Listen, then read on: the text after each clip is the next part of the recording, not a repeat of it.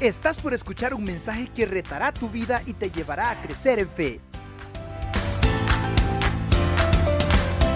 Buenas noches, ¿cómo están hermanos? Qué bueno verles y qué bonito tener esta oportunidad de estar aquí nuevamente, a pesar de la tormenta, ¿verdad? Cayó otra tormenta bien fuerte. Esta semana ha sido bien lluviosa. Nos habían dicho que iba a ser seco por los polvos del Sahara, pero creo que no, no fueron muy atinados, ¿verdad? Los pronósticos porque ha llovido todos los días. Eh, me acompañan en oración, hermanos, antes de comenzar. Señor, una vez más venimos a tu presencia y queremos adorarte, como lo hemos hecho por medio de las alabanzas. En este momento también queremos acercarnos por medio de tu Hijo Jesucristo al trono de la gracia, Señor, con esa confianza de sabernos tu pueblo, tus hijos, con esa seguridad de que tú nos escuchas y que nos respondes también. Guíanos por medio de tu Espíritu Santo al estar esta noche abriendo el libro de Proverbios, que a través de estos consejos prácticos, Señor, podamos también nosotros tomar ejemplo para vivir de una manera que sea sabia y sobre todo que sea santa y agradable delante de ti. Gracias por todos los que están conectados, Señor, en las diferentes redes y los que estamos acá también presentes. Bendícenos, Padre, en esta noche, háblanos y todo te lo pedimos con acción de gracias en el nombre de Jesús. Amén.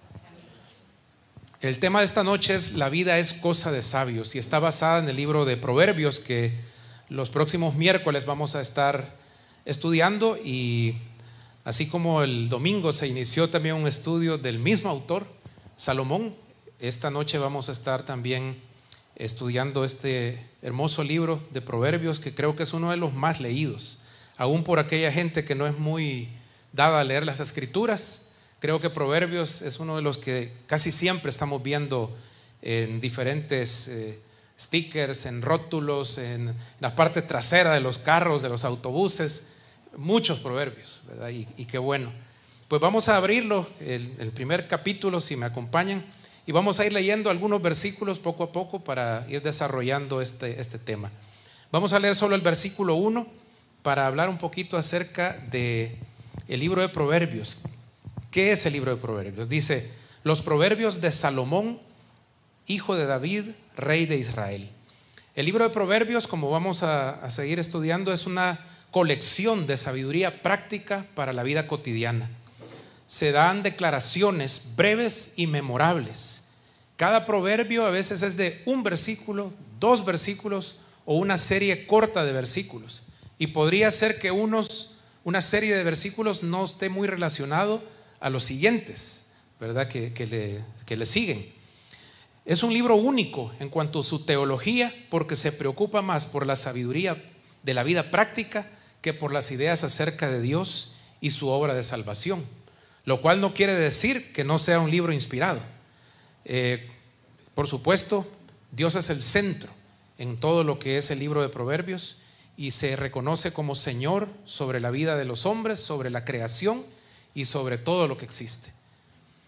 Sin embargo, es un libro único y esos eh, proverbios o esos consejos prácticas, prácticos para la vida no deben ser tomados como leyes o promesas individuales. Muchas veces leemos el libro de proverbios y hay gente que, como es costumbre, ¿verdad? Ora y le reclama a Dios sobre proverbios. Y estas no son leyes espirituales, sino que es un consejo práctico para la vida cotidiana y así debemos tomarlo. ¿Quién es el autor de Proverbios? Bueno, en el primer versículo dice los Proverbios de Salomón. Sin embargo, a pesar de esta apertura del libro, no debemos interpretar que Salomón es el único autor de este libro o de todos estos proverbios. Hay algunos otros autores que incluso algunos están mencionados en algunos de estos capítulos del 1 al 31. Es muy probable y casi seguro que Salomón escribió la mayoría de ellos y recopiló y juntó eh, todos los demás.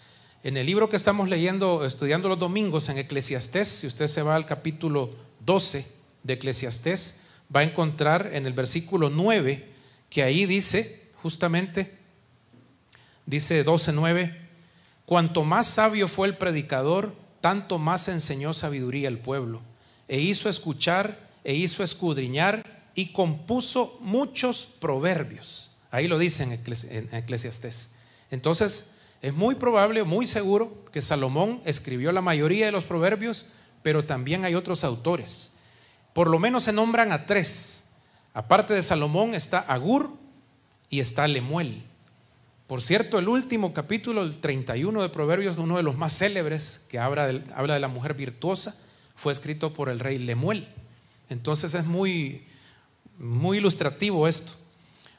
También hay otros proverbios que fueron escritos por autores anónimos, hombres sabios a quien Dios eh, usó. Incluso se piensa que hasta de otras culturas alrededor del pueblo hebreo, pero que Salomón recopiló y los ha dejado plasmados en este libro y son para nuestra edificación también. ¿Cuáles son los propósitos de proverbios? Vamos a seguir leyendo para entender los propósitos del versículo 2 en adelante hasta el 6. Dice, para entender sabiduría y doctrina, para conocer razones prudentes, para recibir el consejo de prudencia, justicia, juicio y equidad, para dar sagacidad a los simples y a los jóvenes inteligencia y cordura. Oirá el sabio y aumentará el saber, y el entendido adquirirá consejo, para entender proverbio y declaración, palabras de sabios y sus dichos profundos. Sus propósitos claramente establecidos en estos versículos que acabamos de leer eh, nos, nos, señalan qué es lo que estos proverbios nos van a ayudar A, a desarrollar en nuestra vida.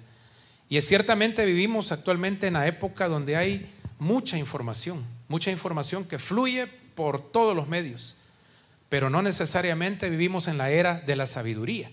Es muy diferente. Podemos decir que hay mucha gente ahora hábil en recoger información y en las computadoras, en los celulares, en las, ya no tanto en la televisión, pero en los medios digitales eh, que, que cada individuo posee, es capaz de recopilar información como nunca antes en la historia. El gran problema es qué hacemos con esa información. ¿Qué hacen nuestros niños? ¿Qué hacen nuestros jóvenes o nosotros como adultos con toda esa información que corre increíblemente, pero a borbollones, como decimos, ¿verdad? Que hasta es difícil poder eh, manejar tanto. Ya uno no, no sabe si está viviendo una vida real o una vida virtual de tantas cosas que pasan y estar enterado de lo que ocurre en todo el mundo. En este mismo momento usted puede estar informado de todo lo que está pasando alrededor del mundo. Y lamentablemente muchas de esas cosas causan eh, inestabilidad emocional, eh, económica, social, temores, expectativas, y eso está afectando mucho la vida cotidiana de, cada individuo, cosa que nunca antes en la historia se había dado. Pero este, esta cantidad de información, de tecnología que está disponible ahora, no nos ha hecho más sabios, tristemente. Porque el conocimiento es la recopilación de información. Y eso sí quizás ha avanzado mucho. Hay demasiado conocimiento, mucho conocimiento disponible. Pero la sabiduría no solo es conocimiento. La sabiduría tiene que ver con tomar buenas decisiones en base a la información que uno puede eh, recopilar o poseer de, algún tema. Y eso eh, lo debemos aplicar a nuestro día a día. Es muy diferente entonces manejar información y ser sabios. Pero el propósito de Proverbios no es llenarnos de, información. A pesar de que son muchos pensamientos, muchos, eh, hasta poemas, algunos de ellos, que nos, nos llenan de, de luz, nos iluminan en nuestra vida, su propósito es darnos sabiduría, hacernos más sabios. ¿Quiénes son los beneficiarios? ¿Quiénes son los beneficiarios de los proverbios? Bueno, aquí mismo lo acabamos de ver en estos versículos que leímos. Los proverbios fueron dirigidos o son dirigidos para los inexpertos y simples, para alguien que no tiene experiencia, para alguien que a lo mejor no tuvo la oportunidad de, prepararse adecuadamente o no ha vivido muchos años, es un joven, es alguien inmaduro y necesita, ¿verdad?, ser sagaz y tener sabiduría. Pero también, ¿quién más es beneficiario? Bueno, para los proverbios también van dirigidos a aquellos que quieren, a los jóvenes que quieren adquirir disciplina. Y qué interesante, ¿verdad? Porque muchas veces se asocia la disciplina solo con un castigo, pero la disciplina tiene que ver con algo sistemático, un aprendizaje sistemático. Y todos los niños, jóvenes y adultos que quieren desarrollar la sabiduría y la disciplina, en el libro de Proverbios podemos encontrar una guía. Pero también va dirigido a los sabios que desean aumentar su saber y tener dirección para tomar buenas decisiones en los tiempos difíciles. Así que no nos podemos conformar solamente con tener mucha información acerca de las cosas, sino en ser sabios, en saber tomar buenas decisiones en base a esta información que nos da. Pero aquí viene el versículo más importante de todos. ¿Cuál es el fundamento de la sabiduría proverbial? Y leamos el versículo 7 entonces. El principio de la sabiduría es el temor de Jehová. Los insensatos desprecian la sabiduría y la enseñanza. Aquí encontramos el fundamento para realmente alcanzar lo que es la verdadera sabiduría. El que teme al Señor con un temor reverente, respeto, de eso se trata, ¿verdad? Que cree en Él con una fe inamovible y lo ama con un amor comprometido. Ese, ese hombre, esa mujer, ese hombre adulto, ese joven, aún ese niño, va por el camino de la sabiduría.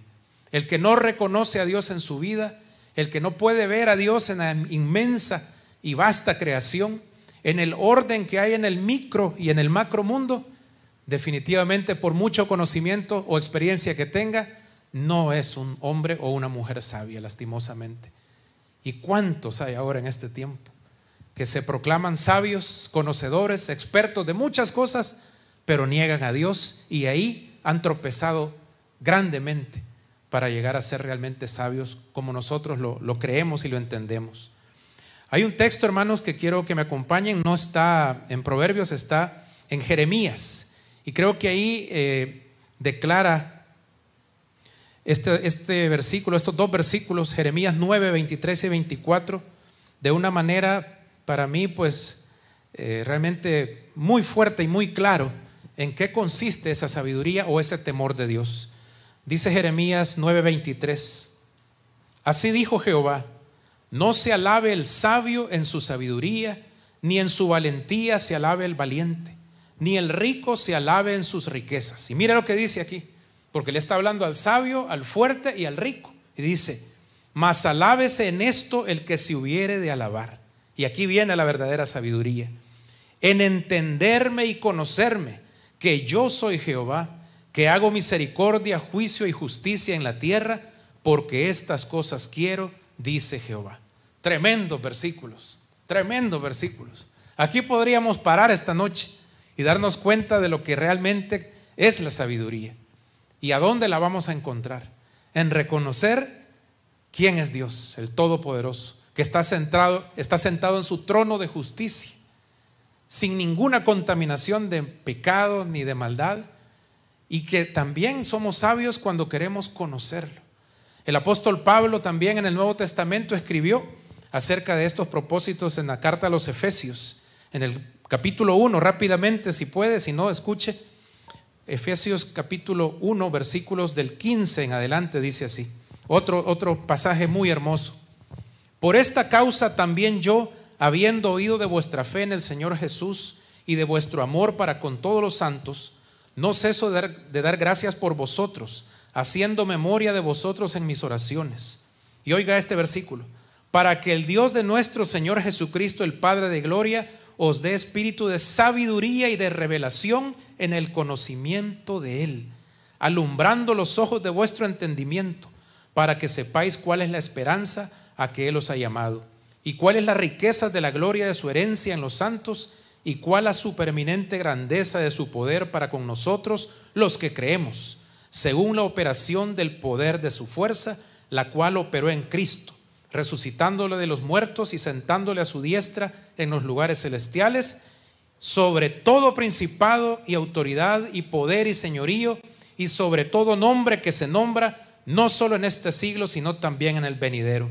Y sometió todas las cosas bajo sus pies y lo dio por cabeza sobre todas las cosas a la iglesia, la cual es su cuerpo y la plenitud de aquel que todo lo llena en todo. Amén. Qué mensaje más poderoso hay ahí. Eso es lo que Pablo oraba y creo que nosotros debemos orar por nuestros discípulos, por nuestros hijos, por los nietos, por la familia, por nuestra nación. Esta es la sabiduría que necesitamos. No la del conocimiento solamente, no la de las ciencias humanas, que no estoy diciendo que eso no sea bueno. Es bueno estudiar, es bueno prepararse, es bueno sacar una carrera, pero no para glorificarnos a nosotros mismos, no para pretender saber más que Dios y hasta negarlo. Eso sería necio. Lastimosamente muchos jóvenes se han vuelto necios, creyendo que manejando información saben más que Dios. Y hasta lo quieren quitar de su trono de gloria, lo cual es imposible. Sabios somos, en primer lugar, cuando reconocemos que Dios es el Señor y que Él es creador de todo lo que existe y de nosotros también. Y sabios somos cuando tratamos de conocerlo. Y nuestra oración debe ser lo que Pablo dice en este pasaje. Orar para que nos dé espíritu de revelación y sabiduría, que nos haga sabios al conocerlo más y más. Y ahora, en este tiempo, en estos últimos tiempos, a través de su Hijo Jesucristo. Hoy está, por decirlo así, más fácil que nunca, porque por la gracia Jesucristo ahora nos ha mostrado al Padre de una manera que nunca antes se había mostrado. Y es mucho más cercano a cada uno de nosotros. Y por eso pide Pablo que nosotros reconozcamos y conozcamos más a Dios a través de Jesucristo, a quien ha sometido todas las cosas. Y creo que este pasaje es muy hermoso y nos, nos ilustra acerca de lo que es la verdadera sabiduría. Pero también, hermanos, eh, vamos a, tomar un tiempo para desarrollar algunos, algunos de los consejos prácticos que están aquí en Proverbios. Esto es como una, una base, un fundamento que hemos puesto que creo que es muy importante que lo tengamos claro, porque no podemos solamente irnos a las cosas prácticas sin poner el fundamento que es estar parado sobre la roca de todos los tiempos que es Jesucristo. Y sin esa relación y ese reconocimiento de la autoridad de Dios sobre todo lo que pasa en el día a día e, en nuestras vidas. Ahora sí, vamos a entrar a desarrollar rápidamente. Hay muchos, muchos que, pudiéramos estudiar, pero solamente vamos a ver tres. Tres eh, consejos para la vida diaria. Y el primero de ellos lo he titulado Un consejo paternal. Y fíjense que una de las cosas que me gustó o me gusta del libro de Proverbios es que cada vez que usted empieza a leer un capítulo, no sé si se ha fijado que dice, por ejemplo, el versículo 8 del capítulo 1, oye hijo mío. En el capítulo 2 empieza, hijo mío, si recibieres mis palabras. El capítulo 3 dice, hijo mío, no te olvides de mi ley. Y siga, el 5, el 6, el 7, es una conversación entre un padre y sus hijos, o su hijo o su hija. Y yo quiero llamar a Mateo, mi tercer hijo, esta noche. Quiero aprovechar porque el libro de Proverbios fue escrito, aquí está mi, compañero, ¿verdad? Mañanero, porque somos early birds, como dicen los gringos. Eh, hoy está cumpliendo años, Mateo, fíjense, nueve años. Así que felicidades. Hoy es el Día del Médico también. Felicidades a los hermanos doctores. También un aplauso para ellos. Pero le he pedido a Mateo, siéntate aquí Mateo un ratito. Le he pedido a Mateo que pase porque quiero ilustrarles la manera, el sentimiento con el que fue escrito este libro de Proverbios. Porque muchas veces cuando nosotros como padres nos piden un consejo, ¿qué hacemos, hermanos? Seamos honestos. Regañamos, ¿verdad? Regañamos y, nos tienen que estar calmando, ¿verdad? Porque es que uno no se tiene que esforzar uno para empezar a regañar. Sale naturalmente, ¿verdad? Se nos sale rápido el regaño. Pero el, el tono en que es escrito, lastimosamente las letras aparentemente no tienen vida, pero cuando uno empieza a leer esto, las palabras y las expresiones que usa el autor y que Dios ha permitido que estén ahí, es una conversación como que yo le estoy diciendo, hijito mío, sé sabio, ¿verdad? Escucha mis palabras, escucha los consejos de tu madre, te serán como corona en tu cabeza o como collar a tu cuello, nunca te apartes de ellos. Eso es muy diferente. Dios no nos está regañando, Dios no nos está imponiendo algo, no nos viene siguiendo, ¿verdad? Con la, con la chancla voladora de la, de la mamá o de la abuelita, nos está hablando con amor. Y eso es lo primero que encontramos aquí. El consejo paternal lleno de amor de un padre, de una madre para con un hijo. Gracias, Mateo. Si te quieres ir a sentar allá con mamá. Pero eso es Ese es el espíritu con el que debemos ir entendiendo el libro de Proverbios, que es bien diferente a una gran regañada. Es tu papá, Dios, sentándote a su lado y diciéndote, hijito mío, te amo. Qué tremendo, ¿verdad? Porque eso cambia. Eso cambia mucho cómo podemos ver y apreciar nosotros estos consejos que son prácticos, pero que están llenos de amor. Y aquí quizás voy a parar un, momento porque cuando empezamos leyendo ahí ese versículo 8 del capítulo 1, oye hijo mío la instrucción de tu padre y no desprecies la dirección de tu madre, porque adorno de gracia serán a tu cabeza y collares a tu cuello. ¿Cuántas veces los niños, los jóvenes y nosotros los adultos también no hemos apreciado el consejo de nuestros padres? Muchos ahora prefieren consultar en línea, ¿verdad? A cualquier video ahí en YouTube, un experto en cualquier área de la vida y escuchar y obedecer esos consejos de alguien que ni sabe quién es. Y peor aún, el que está hablando ahí ni sabe de tu existencia. Y tú estás creyendo todo lo que esta persona te dice. Y agarra los consejos como que si fuera palabra de Dios, pero no hablas con tus padres.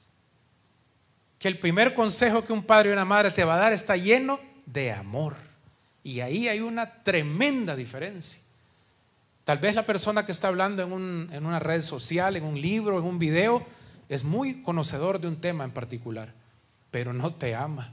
Y ahí sí que hay una gran diferencia, porque el amor lo cambia absolutamente todo. Tu padre, tu madre, tus abuelos te aman. Y todo consejo que te van a dar lo hace en primer lugar por amor. Y es lo que está en este libro los Proverbios. El amor de Dios manifestado antes que cualquier otra cosa. En esas palabras tan cariñosas de decir, hijo mío, hijito mío. Allá el apóstol Juan también en sus cartas usó este lenguaje, ¿verdad? Hijitos míos, mostrando mucho amor, mucho cuidado en la relación y en los consejos. Pero también un consejo de un padre, y en este caso de nuestro Padre Dios, también es un consejo lleno de experiencia. Hijos jóvenes que están escuchando, que están viendo, nosotros como padres, los abuelos, hemos tenido experiencias. Los años no nos pasan por gusto. Algunos tenemos cicatrices y si no en el cuero, en el alma, por los errores que hemos cometido, porque nos hemos equivocado gravemente, pero hemos tratado de aprender. Y esa experiencia se puede trasladar. Y es sabio aprender de las experiencias. Pero ojo jóvenes y niños, es más sabio aprender de la experiencia de otro que ya se raspó, que ya le dolió, que ya pagó el precio. Y si yo veo el ejemplo allá, me puedo guardar de mucho dolor y de muchos tropiezos. Y el consejo paternal, el consejo de una madre, no solo es un adorno a tu cabeza y a tu cuello, sino que es una experiencia que tú te puedes librar de, de pasar, sobre todo aquellas experiencias dolorosas, si estás atento al consejo de tu padre y de tu madre. Si estamos atentos al consejo de Dios, que en su palabra nos hace ver los peligros de apartarnos de Él. Pero también hay un reto en estos consejos paternales. El consejo es que, un reto más bien es que nosotros como padres, como abuelos, también debemos estar llenos de un testimonio que sea luz para aquellos que nos están pidiendo un consejo. Porque nuestros hijos, los nietos, los jóvenes alrededor nuestro, la gente que va atrás de alguna forma eh, en la vida, sí va a escucharnos, pero si nuestra vida muestra algo diferente a nuestras palabras, no nos van a creer. Nosotros mismos estamos echando a perder todo aquello que digamos a causa de nuestro testimonio. Por eso también un consejo paternal tiene que estar lleno de un buen testimonio. Y déjeme contar una historia, que por cierto me prestaron esta historia para usarla esta noche. Y es acerca de un padre que llevó a sus hijos, tenía dos hijos, lo llevó al circo. Uno de esos circos internacionales que viene de vez en cuando, venían de vez en cuando, ya, ya no vienen, ¿verdad? Pero venían de aquellos circos famosos de vez en cuando a la ciudad. Y este papá llevó a sus dos hijos. Y entonces al llegar a la taquilla preguntó, ¿cuánto cuesta la entrada? El vendedor le dijo, 30 dólares los adultos y 20 los niños de 7 hasta 14 años. Los niños de 6 para abajo no pagan, entran gratis. El Señor tenía dos hijos, uno de tres años y uno de siete. Ya, ya están oyendo, ¿verdad? Ya, acuérdese, de 7 a 14 pagaban 20 dólares, pero de 0 a 6, cero. Él tenía dos hijos, uno de 3 y uno de 6. Entonces viene el Señor y cuando escucha los precios, perdón, de 7, de 7, dice, eh, ¿cuántos, ¿cuántos años tiene su hijo? Le pregunta el de la taquilla. ¿Cuántos años cree que dijo? Pues no, hermanos, se equivocaron. Dijo él, el menor tiene tres y el mayor siete. Y entonces el taquillero con una sonrisa le dijo, ah, si usted no me hubiera dicho que el mayor, más bien que tuviera seis años el mayor, yo le hubiera creído y no le hubiera cobrado y usted se hubiera ahorrado 20 dólares, le dijo. Pero el padre de los chicos le respondió, es verdad, puede que usted no se hubiese dado cuenta, pero mis hijos sí se hubieran dado cuenta que yo estaba sacando ventaja. Y el recuerdo de esta tarde no sería especial, en realidad sería un terrible ejemplo para ellos, porque entonces ellos guardarían en su mente de que para tener éxito hay que mentir y robar. ¡Qué tremendo! Y finaliza así la historia. Dice el papá al taquillero, la verdad no tiene precio. Yo gano la gracia de que mis hijos sepan la importancia de decir la verdad, pues yo soy su ejemplo a cada instante de su vida. El asistente, el que estaba en la taquilla, se quedó mudo y le cobró los 20 dólares, por supuesto. Él también esa tarde había aprendido una gran lección. Y nosotros también al escuchar esta historia. Porque ya ve lo que, lo que sucede, ¿verdad? Los latinoamericanos sobre todo. ¿Cuántos años tiene el niño? Seis. Seis. 20 dólares. Sí, ¿verdad? Ay, no, pasan esas cosas, pero, pero las palabras, los consejos que le podemos dar a nuestros hijos, a nuestros jóvenes, puede ser que les agraden, que les guste, que los convenzan, pero el ejemplo los va a instruir. El ejemplo los va a arrastrar a imitar aquella, aquel estilo de vida que un padre está supuesto a tener. Y el libro de Proverbios nos invita a eso también. Vamos a pasar al segundo consejo, que también está aquí en varios de los proverbios que vamos a leer esta noche. Un consejo financiero. Vamos a hablar un poquito de, las riquezas, de la, producción, ¿verdad? lo que nos aflige todos los días. A propósito, hermanos, dentro de dos semanas vamos a tener eh, un culto especial con un, un máster en, en inversiones y en inversiones en bolsa de valores, en bonos, en ahorros, todo esto. Eh, no sé si vieron el anuncio al inicio y los que lo vieron en línea. Eh, él sacó su maestría en, España, trabaja, es gerente en la Bolsa de Valores del Salvador y él conoce técnicamente muchos detalles. No vamos a hablar nada político, va a ser simplemente algo técnico, pero sobre todo consejos prácticos para que sepamos tomar buenas decisiones ante los cambios que están a la vuelta de la esquina. ¿Verdad? Están a la vuelta de la esquina. Ah, está acá, ok. Eh, entonces, para que no se lo pierdan dentro de dos semanas, el 28. Pero, pero esta noche no, no vamos a hablar de eso. Vamos a ir a un consejo financiero. Proverbios 1, versículo 17. Porque en vano se tenderá la red ante los ojos de toda ave, pero ellos a su propia sangre ponen acechanzas y a sus almas tienden lazo. Tales son las sendas de todo el que es dado a la codicia, lo cual quita la vida de sus poseedores.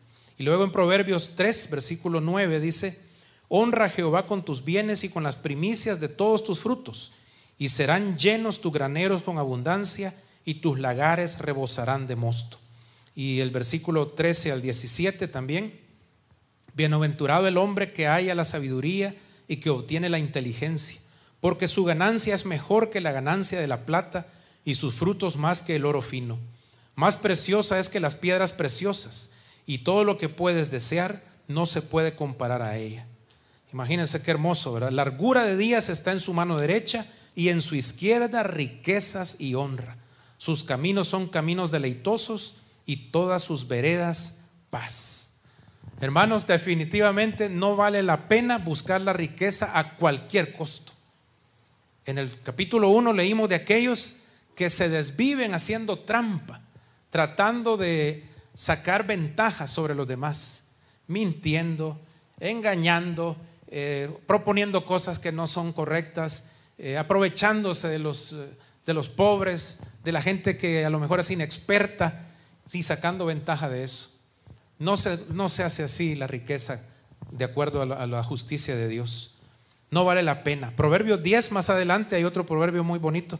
Proverbios 10, 22, que dice, la bendición de Jehová es la que enriquece y no añade tristeza con ella.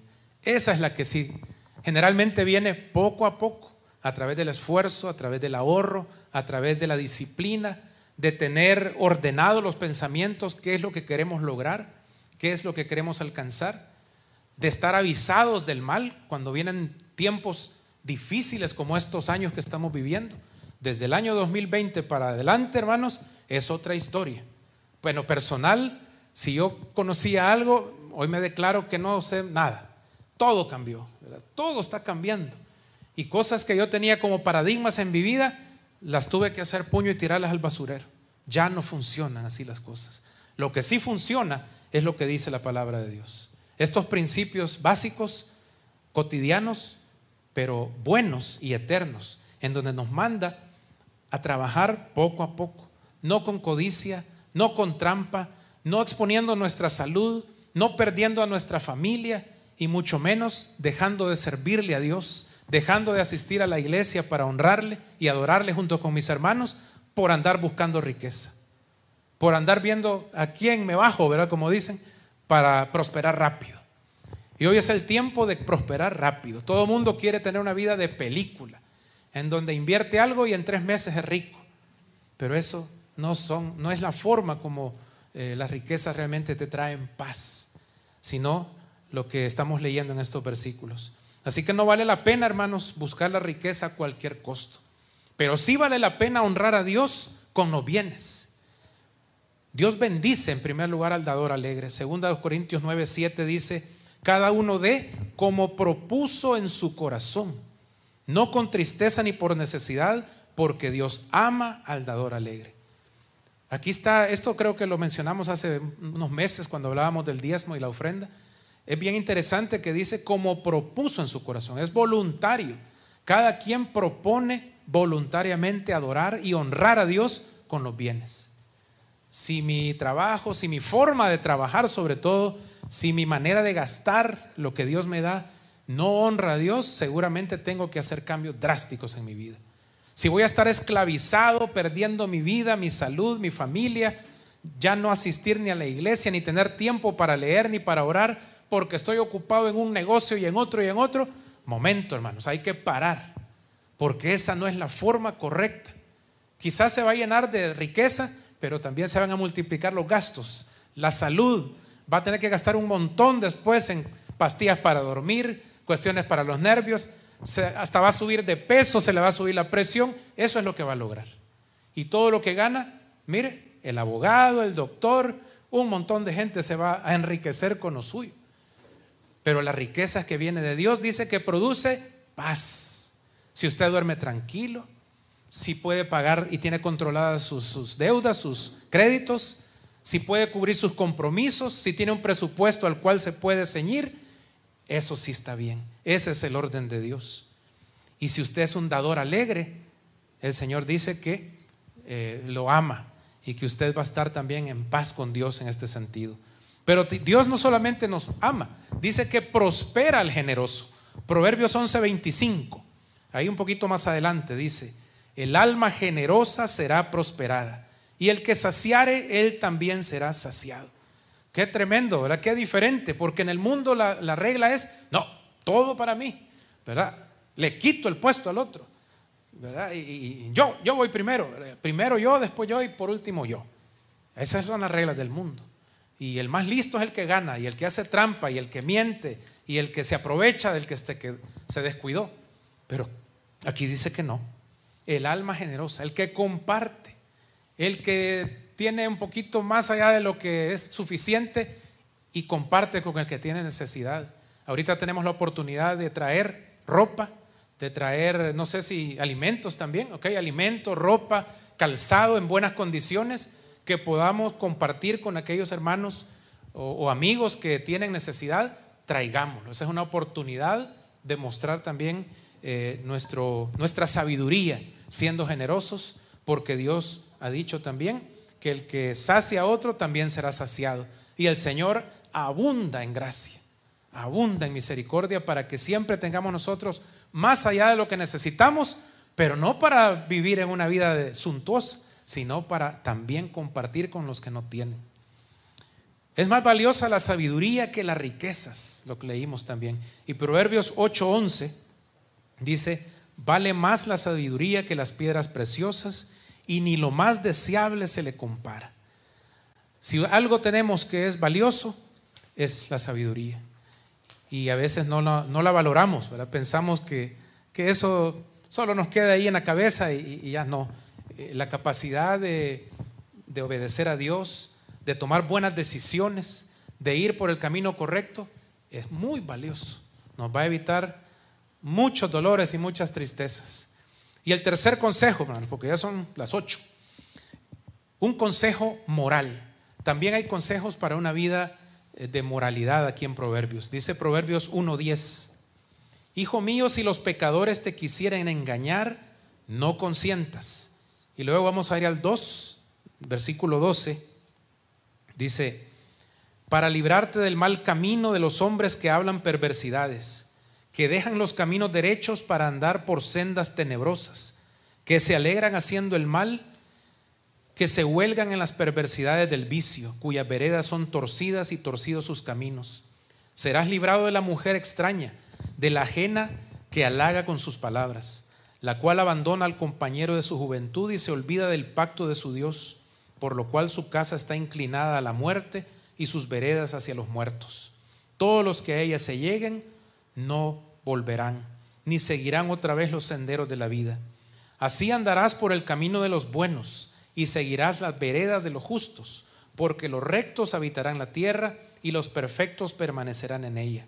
Mas los impíos serán cortados de la tierra y los prevaricadores serán de ella desarraigados.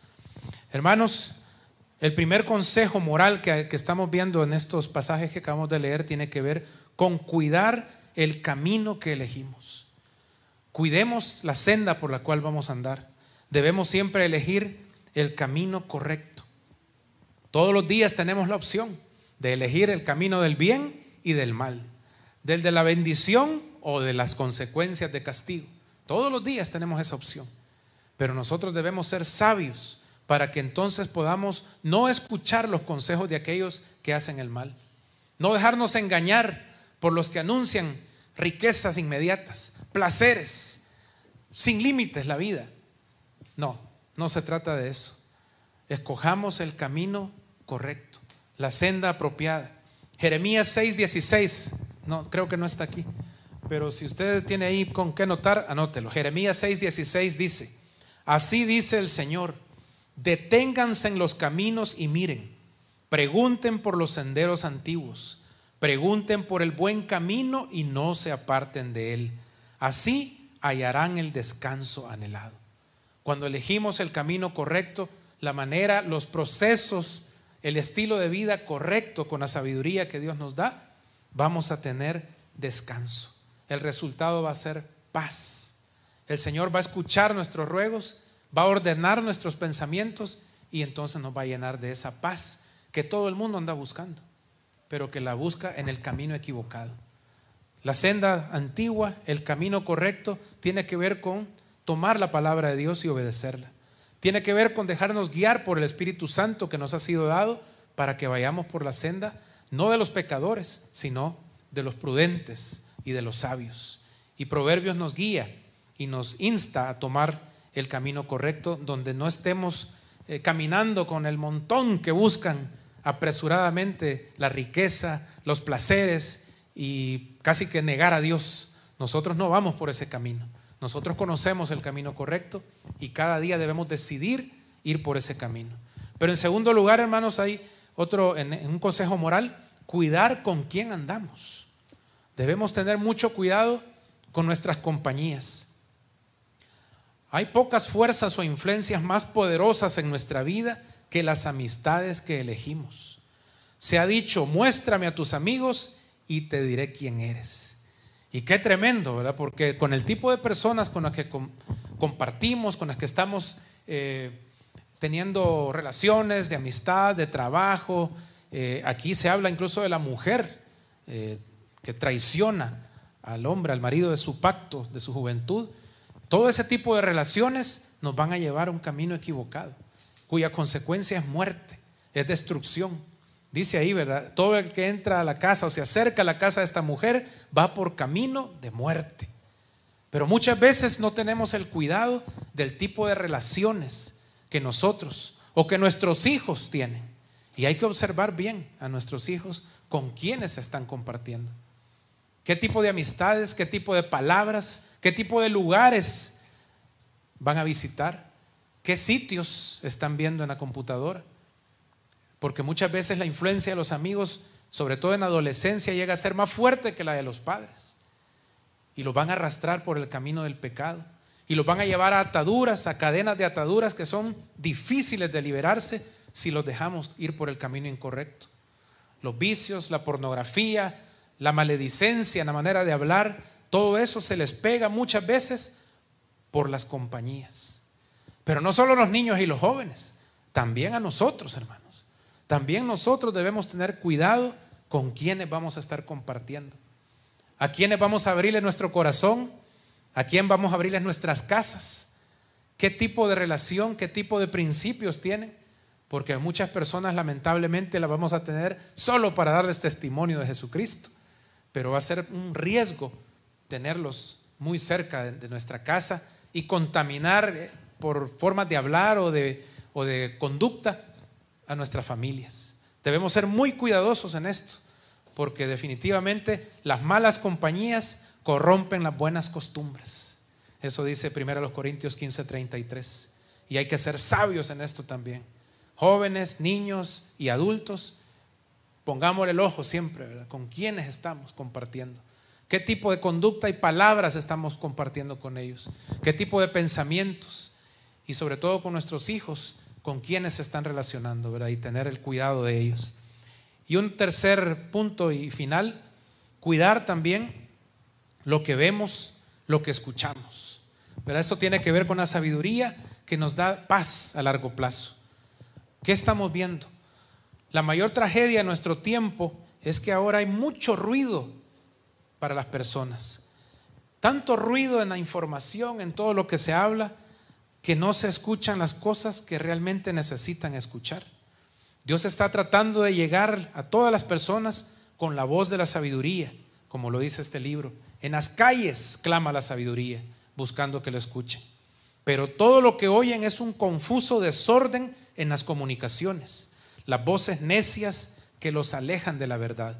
Esto escribió un autor que es apellido Wiersbe. Pero cuando nosotros vamos por el camino correcto, cuando vemos y escuchamos las palabras, los consejos adecuados de nuestros padres, de nuestros amigos cristianos, de nuestros pastores, de la palabra de Dios principalmente, entonces nosotros vamos a poder distinguir aquello que nos lleva por el camino de muerte y el que lleva por camino de vida. Y cuando vamos por el camino correcto, el fruto es paz, como leíamos en Jeremías. Vamos a tener descanso para nuestras almas. Vamos a estar confiados que nuestros hijos van a crecer con buenas amistades, compartiendo eh, los mismos principios, las mismas creencias y teniendo una conducta santa y recta, que de eso se trata.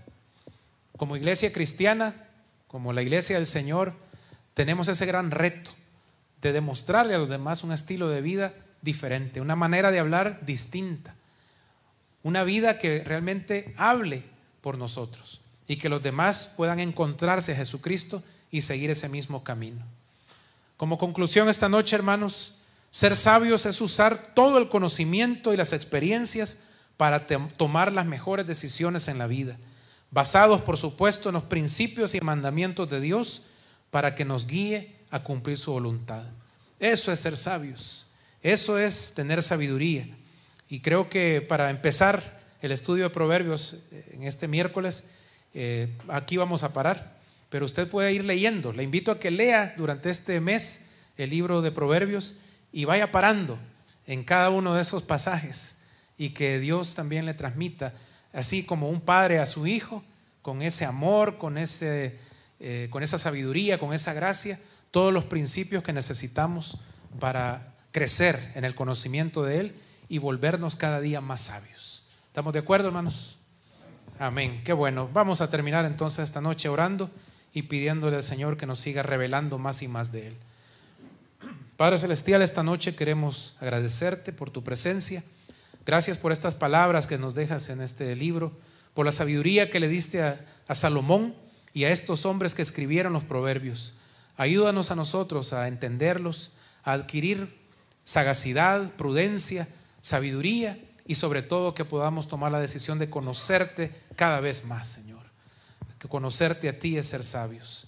Oramos para que todos aquellos que aún no te conocen, que solo te han visto como una historia, que solo te han visto como una tradición, que solo en los momentos de sufrimiento elevan la voz al cielo para pedir tu ayuda, te conozcan personalmente también a través de Jesucristo.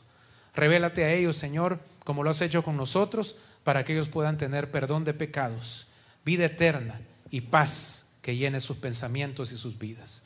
Gracias, Señor, por esta noche, por los que estamos aquí, por los que están en sus casas. Los bendecimos en el nombre de Jesús y te damos las gracias en su nombre también. ¿Estás listo para más? Acompáñanos presencialmente los miércoles a las 7 de la noche y domingos desde las 10 de la mañana. Somos Auditorio Cristiano.